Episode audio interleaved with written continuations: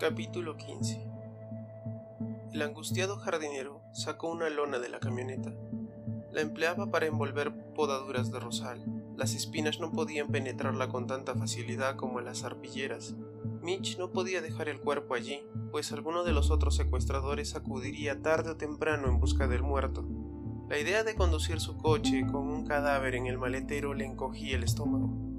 Tendría que comprarse unos antiácidos. El uso había ablandado la lona plástica que estaba tan resquebrajada como el barniz de un jarrón antiguo. Aunque no era impermeable, seguía siendo relativamente resistente al agua. Como el corazón del pistolero se detuvo al instante, había salido poca sangre de la herida. A Mitch no le preocupó, pues, que pudieran quedar manchas comprometedoras. No sabía cuánto tiempo debía conservar el cuerpo en el maletero. ¿Unas pocas horas? ¿Un día? ¿Dos? Tarde o temprano, otros fluidos, además de la sangre, comenzarían a chorrear de él. Desplegó la lona en el suelo e hizo rodar el cadáver para que quedara sobre ella. Una sensación de náusea, producida por la manera en que los brazos del muerto se agitaron y por el movimiento dislocado de su cabeza, lo inundó. Pensando en el peligro que corría Holly, que exigía que no le hiciese ascos ni siquiera las faenas más repulsivas, cerró los ojos y tomó aire varias veces. Lenta y profundamente, se tragó sus náuseas. El movimiento pendular de la cabeza sugería que el pistolero tenía el cuello roto. De ser así, había muerto por partida triple, pero el cuello roto por la tráquea aplastada y por la bala que le desgarró el corazón. No podía tratarse de simple suerte. Las múltiples causas de muerte no podían ser un mero golpe de buena fortuna. Suponer que así era le parecía incoherente. Extraordinario, sí, un incidente extraordinario y extraño, pero no un golpe afortunado. Además, aún no podía afirmar que el accidente jugara a su favor bien podía ser por el contrario su perdición. Tras hacer rodar el cuerpo sobre la lona, no perdió tiempo en pasar una soga por los ojales para cerrar y ceñir el paquete. La preocupación era como el tic-tac de un cronómetro, como un reloj de arena que se vacía y temía ser interrumpido de algún modo antes de haber completado la siniestra limpieza.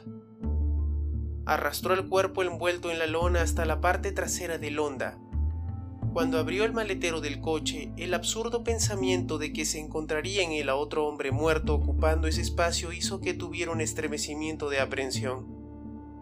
Pero el maletero estaba vacío. Su imaginación jamás había sido una ciénaga febril y hasta ese momento nunca fue morbosa.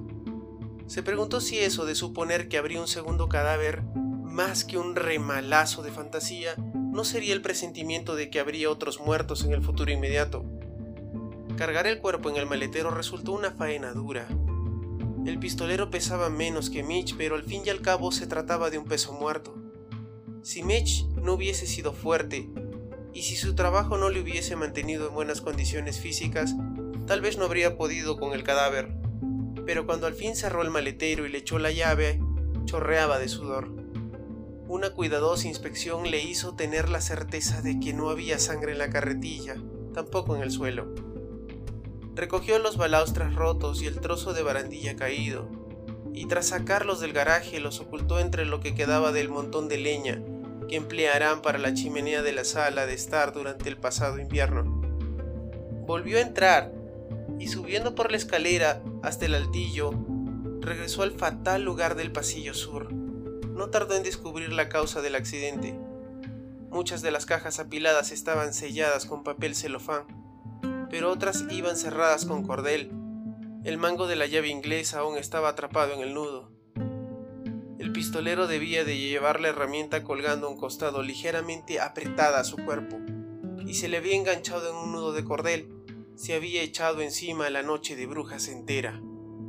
Mitch volvió a colocar casi todas las cajas caídas del mismo modo en que estaban. Creo que una nueva hilera de pilas bajas frente a la brecha del antepaso para ocultar el daño que había sufrido. Si los compinches del pistolero venían a buscarlo, los balaustres astillados y la sección de la barandilla mutilada le sugerirían que se había producido una lucha. La rotura de la barandilla sería visible desde ese ángulo suroeste de la planta baja. Sin embargo, las escaleras estaban en el ángulo noroeste, y los amigos del pistolero quizá nunca se situaran de forma tal que pudiesen ver los desperfectos. Aunque a Mitch le habría agradado descargar parte de su ira destrozando el equipo de espionaje electrónico que estaba dispuesto a lo largo del pasillo de la pared oeste, no lo tocó. Cuando recogió la llave inglesa le pareció más pesada de lo que recordaba. En el silencio, en la quietud, percibía algo engañoso. Se sentía observado. Se sentía confundido. Cerca de él, las arañas agazapadas en sus telas debían estar soñando con jugosas presas, apetitosos bocados que se retorcían atrapados en los pegajosos hilos. Una o dos grandes moscas de primavera seguramente se estuvieran acercando, zumbando a esas sedosas trampas. Las arañas tienen paciencia. Algo acechaba, algo más que las moscas, algo peor que las arañas. Mitch se volvió, pero al parecer estaba solo. Una verdad importante se le escapaba, no entre las sombras ni detrás de las colecciones embaladas, sino ante sus propios ojos. Veía pero estaba ciego, oía pero estaba sordo. Esta extraordinaria sensación se fue haciendo más intensa, creció hasta hacerse intolerable, hasta adquirir una dimensión física que le aplastaba los pulmones. Después se dio con rapidez. Desapareció sin más. Se llevó la llave a la planta baja y la colgó en su correspondiente tablero de herramientas. Cogió de la carretilla el teléfono, la cartera, la llave, las dos armas y la funda tobillera.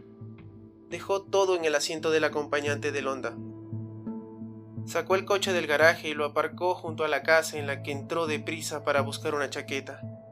Vestía una camisa de franela, y aunque la noche que lo esperaba no sería lo suficientemente fresca como para ponerse tal prenda, necesitaba llevar una. Cuando salió de la casa esperaba encontrarse a Tagar aguardándolo junto a Londa. El detective no apareció. Ya en el coche, puso la ligera chaqueta deportiva en el asiento del acompañante, ocultando las cosas que le había quitado al muerto. El reloj del salpicadero coincidía con el que llevaba en las muñecas. Las 17 con 11.